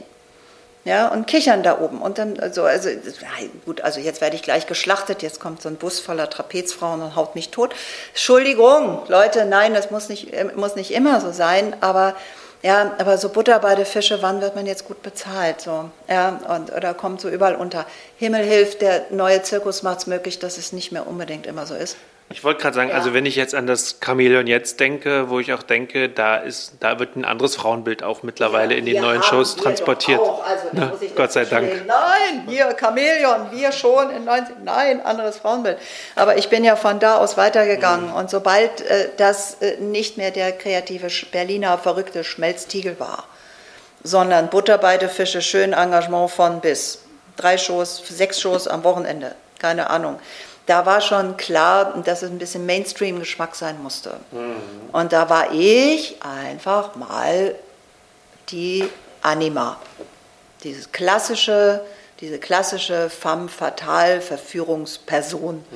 Und die ist nun mal archetypisch nicht älter als 32. Was eigentlich schade ist, weil ja, ähm, also spreche ich jetzt mal so, weil ich finde ja so reife Frauen und Körperlichkeit, das ist ja ein Tabu aber eigentlich ja ein ganz reizvolles auch. Ja, ja, ja, ja, aber man muss wissen, wo. Ja, also wenn er sie nicht die Finger verbrennt, immer die Lust verliert äh, und, und die Lust dran verliert, deswegen bin ich ja da weg. Ja, also nicht nochmal so eine Zeitungskritik, so, so, also fürs Herz und für die Seele. Und ich hatte, äh, und ich hatte äh, einen, einen Dokumentarfilm machen dürfen äh, mit einer griechischen Dokumentarfilmerin, Angelike Antonio. Und der Film äh, war eine Auftragsarbeit dann von Dreisat und Arte und, und so. Und äh, Angeliki war in Ägypten und hat dort Tänzerinnen porträtiert. Die hat hier in Deutschland mich als roten Faden genommen und äh, Tomasz kennt vielleicht auch, äh, der eine, ein äh, Travestie macht und auch ein ganz wunderbarer Bauchtänzer ist und ähm, den porträtiert und das alles gegenübergestellt und dadurch war ich in der orientalischen Tanzwelt ähm, bekannter, als ich wusste. Und ähm, über die Zusammenarbeit mit einem Berliner Ensemble, die zu meinen Urschleimfrauen gehörten und die also parallel zu mir einen ganz eigenen Weg eingeschlagen haben zusammen ähm, und die mich wieder eingeladen haben, mit ihnen zusammen zu tanzen und die schon ganz mutig voraus ähm, sehr moderne Inszenierungen gemacht haben damals. Ähm, ähm, das Ganze hat mir einen Reh-Einstieg in die Bauchtanzwelt beschert und als ich da so 2000 so aufschlug und dann auch sehr schnell zur Workshopfrau wurde und gefragt wurde, mit einer große Erfahrung, großes Repertoire, spektakulärer Tanzstil. Klar, ja, äh, aber dahinter war immer die Frage, also was kannst, äh, äh also habe ich mich schnell als Lehrerin gefragt, was kann ich denn wirklich vermitteln? Kann ich denn jetzt immer vorturnen, was ich kann, bis ich das nicht mehr kann, was ich gerne vorturnen möchte? Oder, ähm, oder steht da mehr dahinter? Und natürlich, also ich, es waren unglaublich viele Dinge, die ich zu vermitteln hatte, die ich erfahren hatte und die gar nicht da, und, und wo es, worum es mir sehr schnell nicht mehr ging, waren meine Tanzfertigkeiten anderen Leuten beizubringen. So. Sondern, sondern einen Kern, eine Idee, ein, ein Selbstbewusstsein, ein künstlerischer Ansatz, eine neue Freiheit im Denken, eine, ein Zurückkommen in eine Fragestellung, also warum tanze ich, warum tanze ich wie, ja, ähm, wo, wo ist der Kern des Ganzen? Und dieser Kern, den ich, äh, also um den ich immer noch ringe und den ich immer noch suche, aber den ich auch und, und, und diese Suche auch mit anderen Kollegen teilen, die ich, die, die ich sehr schätze, kommt erstmal hin zu einem Grundrepertoire und dann tatsächlich das, das Mittel der Improvisation. Wir sind im Showbusiness immer mehr in eine Form gegangen und das bedeutete Wiederholbarkeit in der Qualität und in, im, Effekt und in der Darstellung und das bedeutete Choreografie. Choreografie im Sinne von einmal immer. Mhm. Und äh, ähm, dieses einmal immer ähm, birgt sofort die Gefahr der Schablone. In der Wiederholung, dass es sich tot tanzt, dass es in der äh, vielleicht Übernahme von fremden Bewegungsabläufen auch gleich äh, gar nicht erst zu einem eigenen Tanz wird, wenn man sich anfängt, vielleicht darin zu genügen, ähm, ganze Pakete zu kaufen, um die dann irgendwann irgendwo zu zeigen, bei irgendeiner Gelegenheit. Ähm, und diese Hülsen immer leerer werden. Es wird immer mehr trainiert, es wird immer mehr, immer mehr Ehrgeiz kommt da rein und die Aussage und dahinter diese künstlerische Idee auch der Verletzlichkeit, ja, die man braucht, um sich so diesem, was ich geschildert habe, dieses ich stelle mich komplett zur Verfügung mit dem, was ich kann, das tut man nicht, wenn man Angst hat zu verlieren oder was falsch zu machen. Aber ist diese Choreografie, ist das nicht äh, improvisierte, nicht gleichzeitig auch irgendwie ein Schutz? Also ich bin da gerade so ein bisschen hin und her gerissen. Zum einen glaube ich nämlich natürlich, dass wenn ich etwas choreografiere und nachtanze, was dann passiert, ist natürlich, dass ich bewertet werden kann in der Vergleichbarkeit. Ne? Genau. So, man wird automatisch vergleichbar. Der Reiz von dem, wie ich mir das jetzt vorstelle, was du erzählst, ist natürlich, dass man auch äh, sich nur an seinen eigenen Fähigkeiten messen kann und im Grunde dann wir wieder an diesem Thema Authentizität sind, aber gar nicht Authentizität im Sinne von Folklore und Tanz, sondern was hat das alles mit mir zu tun und wo ist mein Körper und wie, ähm, wie schaffe ich das im Grunde, ähm, mich selber auszudrücken in Tanz. Genau. Ähm und da, abgesehen davon, dass ich denke, dass der Kern des orientalischen Tanzes ähm, tatsächlich die Improvisation ist, einfach weil ich mal davon ausgehe, dass der Kern der äh, arabischen oder der Musik aus dieser, diesen Regionen ähm, ursprünglich improvisiert ist. Also es gibt äh, sehr, das heißt nicht beliebig, sondern, das belieb, äh, sondern es bedeutet eine eine große Musikalität der, der Ausführenden. Es bedeutet ein äh, sehr enges Zusammenspiel und auch eine äh, klare musikalische Strukturen, auf, auf denen sich verabredet wird. Es gibt ein, ein tonales, äh, so ein, so ein Stimmungs, äh, Stimmungsgerüst zum Beispiel, das ähm, auf äh, den Makamat beruht. Das sind Tonfolgen, mhm. die bestimmte Stimmungen haben. Die haben alle Namen und äh, wer sich damit auskennt, äh, äh, weiß, wenn, wenn also so eine Skala angespielt wird, beispielsweise mit der Bambusflöte oder mit der Ud der, der Laute, ähm, dann, ähm, dann wissen die anderen Musiker, um was es geht und stimmen sich mit ein. Und auch, ein, auch äh, Singende wissen dann Bescheid, um was für eine Improvisationsstruktur sich das jetzt handelt. Und auch Tanzende würden dann wissen oder wissen dann, was sie tun, welche Bewegungen zu welchen Instrumenten, zu welchen Stimmungen passen. Also das ist ein sehr, sehr, sehr enges, sehr komplexes System. Ähm, und äh, Improvisation in der Darstellung ähm, ist, äh, sage ich mal, nicht frei und schafft deswegen Freiraum. Ähm, es sind Verabredungen, die getroffen werden, es sind Rahmensetzungen, die gesetzt werden und ich versuche mit den Frauen und auch selbst, also in, in der Improvisation als Tanzmittel und Tanzvermittlung, erstmal einen, ein, ein, einen wertfreien und tief, dadurch tiefer gehenden Körperzugang zu finden. Das ist das Erste. Also das ist eine, eine gesteigerte Wahrnehmung, Körperwahrnehmung. Daraus entsteht ein, äh, ein, ein grundsätzlicherer an, äh, Angehen an Bewegungsstrukturen, die dann auch zum Repertoire werden und wiederholbar werden. Aber das rappelt sich so von unten auf. Mhm. Ne? Dachte ich, wo stehe ich, fühle ich, welchen Impuls bekomme ich, was, ja, welche Verschiebung, die sich durch den Körper, Körper zieht, erzeugt, welche Bewegung und damit auch eine bewusste Bewegungsqualität. Das macht Bewegung einsetzbar als eigene Sprache. Das bedeutet, Tänzer bekommen über Improvisation ein anderes Handlungsspektrum. Und ähm, das lässt nicht das Üben vorweg. Ja, also das, wenn wir jetzt sagen, wir machen Montagentanz aus der oder der Region oder ähm, der oder der Stilistik, dann sind das Sprachen, die eine bestimmte, also die bestimmte Vokabeln haben und die, die, äh, und, und die benutzen wir auch so. Die werden nicht permanent durcheinandergewürfelt oder so, sondern, sondern die benutzen wir auch so. Aber dann geht es um, um den Prozess, diese Bewegung erstmal zu erfahren. Ja. Ähm, das beinhaltet, äh, dass ähm, die, äh, alle, alle Körper willkommen sind, weil jeder Körper dann zu einem eigenen Erfahrungsmodus wird und ähm, in der Diversität der vielen Tanzenden und der vielen Körper- und Körpererfahrungen ähm, einfach schon eine, eine große Diversität möglich ist. Und das ist für mich schon der Kerngedanke des Miteinandertanzens im sozialen Tanz auch. Ja. Ist, ist denn das für dich auch ein, ähm, so ein Safe Space? Space, der, äh, die, diese Werkstattklasse, die du hast? Ja, also im Prozess auf jeden Fall. Ja, also die Frauen, die da mitmachen, Frauen, Männer, Tanzende, ähm, die treten also äh, einen von mir geleiteten Schutzraum ein. Ja, es geht darum, ähm, eine Klasse verschiedener Menschen zusammenzubringen, dass sie ähm, sich äh, wirklich fallen lassen können, dass sie äh, den anderen vertrauen, sich selbst vertrauen lernen. Und das geht nur durch Struktur diese Improvisationen sind, äh, diese Arbeit ist sehr strukturiert, das, was ich mache. Ich weiß genau meistens, wo ich hin will.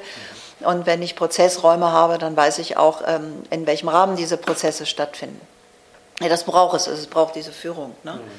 Und ähm, alles, was da entsteht, also mit der, um der Themensetzung der Idee jetzt hier mit, mit Lila Trance, war es zum Beispiel die äh, Frage, äh, äh, ja, Trance, Tanz, erstmal, was ist das, was macht das aus, was sind das für Erfahrungen mentaler wie psychischer, physischer Natur, sondern auch wo, wo aber wo kommt auch ansonsten Trance vor im Alltag? Was ist Alltagstrance? Ja, was bringt dich dazu, ganz abzutauchen und ganz präsent zu sein? Und, diese, und, und dadurch entstehen Bilder. Und diese Bilder bekommen eine Dramaturgie. Die Bilder bauen aufeinander auf und die sind in, ineinander, und in diesen Bildern gibt es Strukturen, die dramaturgisch festgelegt sind. Spielfelder, Verabredungsfelder, die nach einem Wenn-Dann-Prinzip äh, funktionieren. Plötzlich kommt auch mal äh, choreografisches, also so Sequenzen, wo alle mit einem Schlag zusammenkommen und dann ähm, in einem Atem was Ähnliches tun. Das können vorverabredete Bewegungsstrukturen sein oder wieder nur eine äh, Impro-Idee ne, nach der dann aber strikt gehandelt wird. Und das gibt die Sicherheit, äh, vor ein Publikum und auch vor eine Bewertung zu treten. Weil es eben nicht beliebig ist und weil nicht das Individuum freigelassen wird nach dem, nach dem Motto, äh, sieh zu, woher du deine Muse bekommst. Wir fühlen uns alle gut, aber äh, es könnte auch ganz schief gehen. Könnte man auch machen, wäre interessant für Ausführende wie Publikum. Aber in diesem Fall ähm, ist sehr viel Sicherheit da. Auch in der ästhetischen Wirkung oder auch in der Botschaft, weil, auch, weil das wollen wir ja auch. Wir wollen ja auch was teilen. Und ähm, ich äh, denke, dieser, diese, diese Arbeitsweise ist sehr frei, sie ist sehr prozesshaft, sie ist aber auch sehr linear und sie ist schützend. Und warum entscheiden sich Leute, ähm, du sagst ja, dass auch Männer mal dabei sind, aber ich habe jetzt fast oder eigentlich ausschließlich Frauen gesehen. Männer sind eingeladen. Ah, okay. ah, ja. ja, also äh, was heißt, äh, was heißt Männer, Frauen? Das sind, also äh, letztendlich würde ich wirklich gerne Werkstätten geben, die Menschen betreffen. Hm. Jedweder Couleur. Ähm, es hat sich als ein weiblicher Raum herauskristallisiert. Das mag auch einfach daran liegen, dass ich eine Frau bin.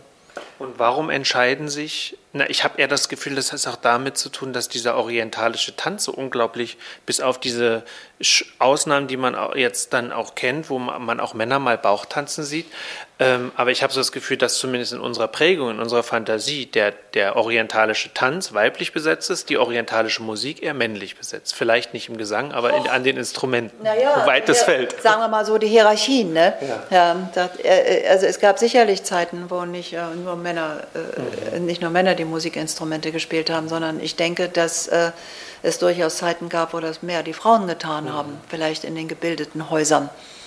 Ja, so und ähm, äh, äh, es, ist, es, ist, es führt zu weit. Also, na, also es gibt viele Bücher über diese ganzen, über diese ganzen mhm. Entwicklungen. Aber hier würde ich sagen, sprechen wir von der Hierarchie. Und ähm, die Ausführenden natürlich, äh, so und der orientalische Tanz hat sich in unserer äh, Freizeittanzwelt, Angebotwelt als ein weibliches, ein weiblicher, auch von vielleicht emanzipatorischen Grundgedanken geprägtes, in den 80er Jahren entwickeltes Angebot so äh, manifestiert. Aber ähm, tatsächlich sind in den Ursprungsländern durchaus Männer, ähm, Männer dabei, ähm, auch weil in der Historie dieses Tanzes äh, aus, äh, also ähm, Unterhaltungskünstlerinnen nicht immer durften. Mhm oder nur an sehr speziellen Plätzen. Aber das Bedürfnis nach, diesen, also nach dieser Unterhaltungsform durchaus blieb. Und dann haben Männer diese Rollen übernommen. Es ist auch eine Möglichkeit gewesen äh, für äh, Transpersonen oder für homosexuelle Männer ähm, einen Rahmen zu finden, wenn sie eh schon völlig neben der Gesellschaft standen, äh, wenigstens ähm, eine Kunstform auszuüben, die ihnen das in, also in einem gewissen Rahmen ermöglichte. Ne? Also noch heute ist es so, dass es auch, äh, auch Männer gibt, die tanzen und ähm, die durchaus um Leib und Leben fürchten müssen. Hm. Es gibt auch welche, die darin große Freiheit erfahren und auch akzeptiert werden. Also es ist überhaupt nicht so. Und ich finde, der, die Tanzsprache an sich ist großartig für alle. Mhm. Ja, wenn man sich, wenn man sich löst von diesen, von, von diesen kulturellen, religiösen, sozialen Beschränkungen. Also ähm, und ich persönlich versuche mich jetzt mit meinen luftigen 62 Jahren, also wirklich und die Frauen oder Menschen, die dann zu mir kommen, mitzunehmen in eine, auf, auf eine Reise, die äh, versucht, diesen Kern dieser Tanzbotschaft zu erfahren und in eine Form zu bringen, die äh, also, also diese Grenzen auflöst. Also weil ich äh, versuche, also demütig zu bleiben vor den Ursprungsländern und von dem, was von da kommt ganz, ganz viel Ballast an äh, Übergriffigen in jedweder Richtung wegzulassen und direkt an das ranzugehen, was äh, ich noch brennend fühle, wenn ich daran denke, wie es war, also auf der Bühne zu stehen. Nämlich einfach nur da sein, teilen. Mit Musiken, ohne Musik, ja, aus, eine, aus einer Körpersprache heraus, die unendlich vielfältig ist im kleinsten Detail, wirklich filigran, sophisticated, zart, kultiviert, deftig, hocherotisch ähm, und wunderbar auch zu erklären und zu ergänzen, auch mit anderen Dingen. Aber ich tanze eben bewusst kein Ballett. Mhm. Aber ich weiß, was ein Tendu ist.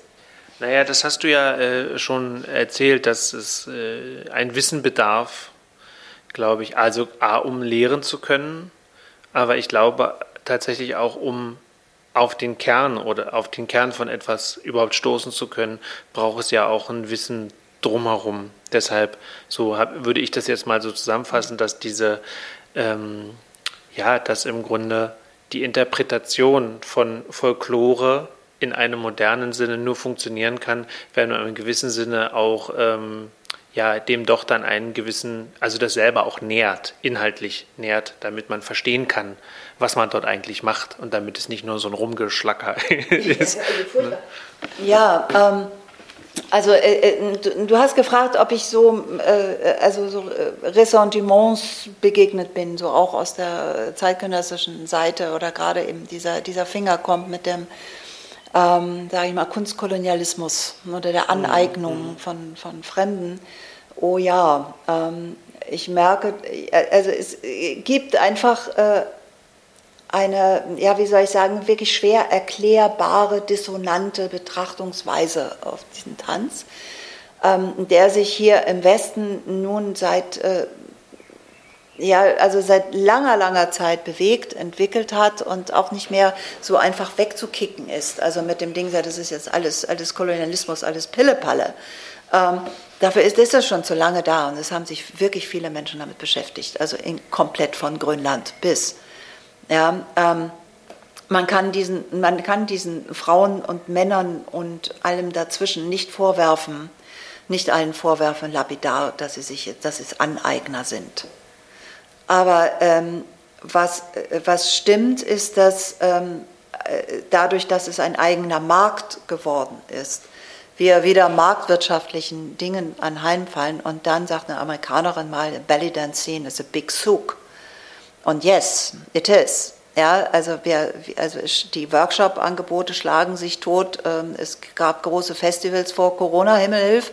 Ja, also mit unendlich vielen Anbietern, Kostüm und Bedarf und Zeug und es entwickeln sich immer neues, äh, neue Derivate, die wieder neues Kostüm und neues Styling und neue Workshops brauchen und so befruchtet sich das alles irgendwie im Kreis selbst. Da nehmen auch äh, Festivals dann kein, kein, äh, auch in Ägypten kein äh, also keine Ausnahme, die dann ja auch westliche Leute beherbergen und denen auch geben, was sie brauchen. Und da kann man auch nicht nur, und auch sogar das kann man nicht nur über einen Kamm scheren und sagen, alles Mist. Ja, weil das hat auch immer einen authentischen und wahren und echten Kern. Also der schwingt immer mit, sonst, sonst würde sich das ganze, diese ganze Blase ja nicht so lange halten. Und ich versuche einfach das, das zu finden, was das zusammenhält. Und, ähm, aber ich bin Ostfriesin. Ich bin in Hamburg aufgewachsen, ich bin echt eine Deren. Ich habe eine exotische, äh, ein bisschen neben der Gesellschaft laufende Karriere hinter mir, ähm, aber I'm not native. Und ähm, ich habe festgestellt, dass äh, in der zeitgenössischen Welt ich, glaube ich, wirklich äh, eine, Ägypt, eine ägyptische Familie vorweiden müsste, um ernst genommen zu werden. Ich arbeite seit jetzt mittlerweile sechs Jahren im Sommer immer wieder als Gastdozentin im Tanzfestival in Bielefeld. Ich bin dort reingerutscht über eine Empfehlung vom Tanzhaus NRW. Der künstlerische Leiter hat äh, dort das Dance Art, die haben auch Tanzausbildung, das hatte ich ein, ein, ein wunderbarer Künstler. Und ich bin wahnsinnig stolz darauf, dass der mich immer wieder einlädt, weil er meine Arbeit mag. Weil er mag, wie ich auf einer höchst diversen, also eigentlich müsste man das schon anders ausschreiben als Contemporary Oriental, ich weiß nicht, also wer da alles zu mir kommt. Und äh, mit denen tanze ich äh, basisorientalisch und habe immer eine Idee mit denen entwickelt für eine schöne Präsentation mit immer anderem Vorzeichen. Und, und wir teilen da viel im Prozess und wir teilen dann auch mit, wenn wir in das äh, obligatorische große Showing gehen. Ähm, aber das ist eine Mini-Klasse. Ich kriege da nicht mehr als 10, 12 Leute rein. Und ähm, im Gegensatz zu den äh, Urban Styles, wo 40 ja, und Ballett und, und sonst wie was. Und dann gibt es immer so eine Diskrepanz zwischen dem Kulturhaus, äh, zwischen äh, dem, dem, Kulturbüro, Behörde, na, sag schon, Dingsbums, Senat und, ähm, und, der, und, und der künstlerischen Leitung. Weil die hätten schon gerne, dass ich da viele Leute reinbringe. Jetzt haben sie es so gelöst, dass ich bleiben darf und ähm, dann so mein Zeug mache, auf das gestanden wird, künstlerisch so, aber auch noch eine Kollegin gefragt wurde, die jetzt so richtig, und so wurde es mir verkauft, richtigen Bauchtanz macht. Mhm. Und das ist dann der Showtanz auch. Und da kommen dann auch die Glitzerkostüme auf die Bühne und so. Das mussten die machen, weil die dachten, das, wird, das ist dann kommerzieller. Also man bewegt sich immer dann auch in dieser, ja, also, ne, also gibt dem Affen Zucker, was muss ich tun, um kommerziell zu bleiben? Und was wäre dann Kunst? Und gefördert werde ich aber nicht. Und das liegt daran, dass, hm, das habe ich ein paar Mal versucht. Und dann kam immer so dieses, ja, aber Sie sind ja nun keine Ägypterin oder haben Sie da zumindest lange gelebt? Ähm, das müsste dann so abfärben. Ähm, dann war ich beim Zirkus, das ist dann auch ne, U und E. Also meine langjährige Erfahrung als Künstlerin dort ist so, hm, ne, wenn ich dann sage, ja, aber mit neuem Zirkus kenne ich mich durchaus wohl auch aus, ja, dann schon ein bisschen besser. Ja, aber eigentlich nein, eigentlich müsste ich Marokkanerin sein. Weil dann würde ich mit einem feministisch selbstbefreiten, kritischen Blick auf kolonialistische Grundstrukturen diesen Tanz als persönliche und äh, multikulturelle Befreiung innerhalb eines bestimmten Kontextes verkaufen können oder auch natürlich so sehen, hochintellektuell. Und dann äh, hätte ich eine Chance. Auch ein Buch müsste ich wahrscheinlich auch noch darüber schreiben. Ansonsten bleibe ich irgendwie an Anja Maria Smith genannt, Raxan, komischer exotischer Name. Und irgendwie war die Bauchtänzerin im Zirkus und jetzt macht die so zeitgenössisch. Da muss ich leider mit einer gewissen, einem gewissen Ton der Bitterkeit. Aber Frage ist, muss ich anerkannt werden oder reicht es, wenn ich zum Beispiel bei euch in der Wabe ins Rund darf und Leute kommen und sich das ansehen, was dann zwölf Frauen so in, in einem halben Jahr miteinander gewoben haben. Kleine Fische vielleicht. Ja, aber das ist ja in der ganzen Förderpolitik grundsätzlich so ein bisschen das Problem, dass das Dazwischenschwimmen ganz schwierig ist. Äh, und wenn man, genau, also wenn man nicht bestimmte Faktoren erfüllt, fällt man einfach durch viele Raster. Und was du über Anerkanntsein sagst, da wäre halt höchstens für mich äh, noch die Frage, ob das die Art von Anerkennung ist, die man halt braucht. Auf der einen Seite denke ich, ist es immer schön, wenn man natürlich äh, noch Förderung und Unterstützung bekommt, um seine Sachen halt auch zu machen. Auf der anderen Seite habe ich dich aber so jetzt in diesem ganzen Gespräch auch so erlebt, dass es dir durchaus eben ja eher auch darum geht, dass du ähm, dass es darum geht, den Leuten was zu zeigen, also zum einen den beizubringen und zum anderen natürlich auch, wenn man selber auf der Bühne steht, ähm, e-, etwas zu vermitteln ins Publikum hinein, ähm, wo ich mir vorstellen kann, dass man daraus ja blöderweise wird man davon vielleicht nicht satt, aber es ist ähm, ja auch eine Art von Anerkennung und dieser ähm, dir zugedachte Name Grand Dame des orientalisch-zeitgenössischen ja, Tanzes mhm. ähm, kommt ja nicht von irgendwo her, oder? Nein, das kommt tatsächlich ähm, aus einem Artikel, der vor zehn Jahren schon in der Tanz Oriental, damals gab es noch, ich glaube, vier Printmagazine in der Szene, die sind jetzt alle weg. Ja, aber das, ähm, das wurde mal über mich geschrieben und das habe ich als einen großen Orden empfunden, weil das äh, die, ähm, dieses Magazin von Leuten rausgegeben worden, die sehr kritisch gedacht und geguckt haben auch und ähm, letztendlich ist es genau wie du sagst. Also ich komme vom Zirkus. Und ähm, wenn man eine Sache liebt, die man tut, dann tut man, dann, wie wurde gesagt, äh, äh, es reicht dann auch für das Heu, für die Elefanten zu spielen. Mhm. Ähm, es ist auch so, dass ich in Restaurants getanzt habe für zwei Menschen eine große Herausforderung, dass die nicht schamerfüllt nach Hause gehen, sondern erfüllt und freudig. Und ähm, dass es letztendlich genau darum geht. Und ich habe fest, und ich weiß, dass ich, wenn ich bei diesen Leisten bleibe als Tänzerin, dann ist dieses ganze Eitle drumherum ja, ähm, nicht wirklich wichtig, weil es ernährt mich trotzdem. Also das habe ich gemerkt. Ich betanze jetzt seit äh, fucking 37 Jahren. Und es gab unglaublich viele Höhen und Tiefen. Und die letzten zwei Jahre, das können alle Künstler, Menschen und überhaupt die ganzen Menschen auf der Welt mir beipflichten, waren tiefe Täler. Und ähm, wenn ich jetzt den Finger raushalte und der weht auch noch ein ganz kalter Wind aus der Ukraine, ähm, Kunst bleibt bestehen, dann, wenn, der, wenn die Botschaft stimmt. Und diese Botschaft ist Freude, Zugewandtheit, ähm, eigene Horizonte verschieben und dann gleich die von anderen mit. Und ähm, die Frauen, die mich begleiten auf diesen, auf so, die denken ähnlich oder die kommen deswegen, um so denken zu lernen. Die nehmen viel in ihren Alltag mit. So sollte Tanz sein, nährend, unterstützend, auch sozial unterstützend. Alle äh, neun Frauen, die äh, am 12. März hier auf der Bühne stehen, ähm, haben höchst gesellschaftsrelevante Berufe in, in leitenden Positionen oder selbstständig, ähm, die äh, sehr, sehr, sehr viel mit sehr viel persönlichen Einsatz zeigen, von morgens bis abends. Und die kommen teilweise 800 Kilometer nach Berlin gefahren, um am Wochenende so eine Klasse mitzumachen, um gestärkt wieder nach Hause zu gehen.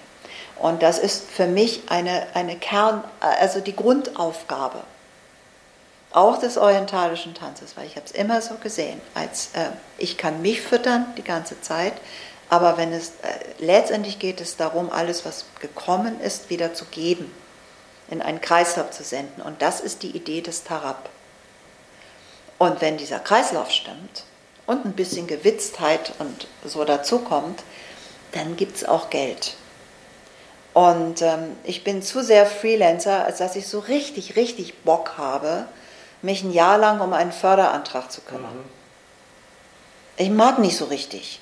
Ja, ich habe mal Tanzzeit in Schulen gemacht. Da hat mich eine Kollegin, die bei der AWO in Kiel arbeitet, ähm, gefragt, ob ich ein Tanztheaterprojekt mache, ein längeres mit äh, bulgarischen äh, Roma-Kids. Das habe ich gemacht. Meine, meine Haare sind nicht von ungefähr grau. Aber schlimm war auch die, das Warten, ob das überhaupt funktioniert ob dieser Antrag überhaupt äh, äh, stattgegeben wird. Ich glaube, es waren sieben Monate. Mhm.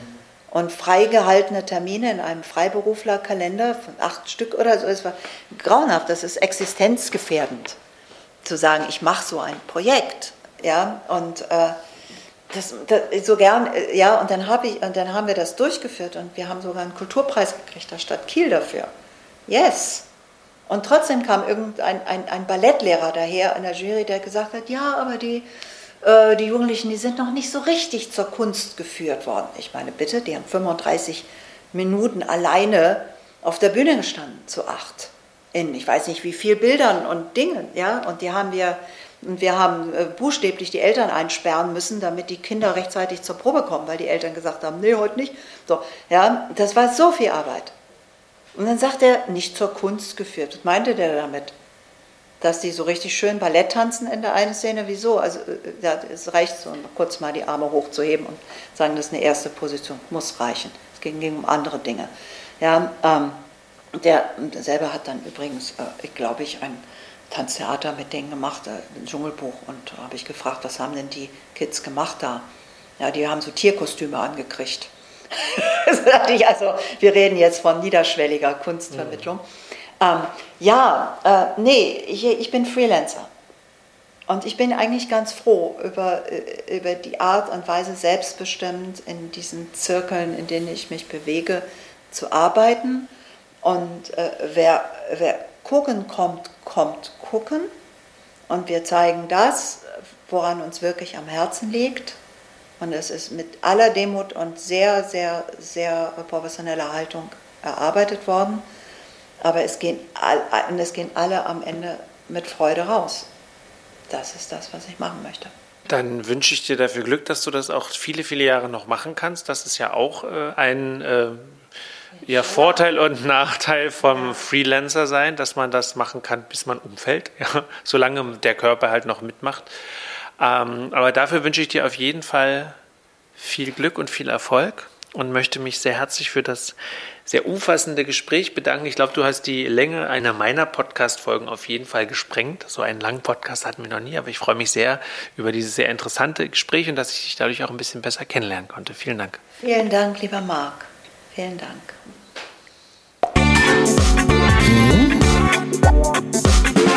Die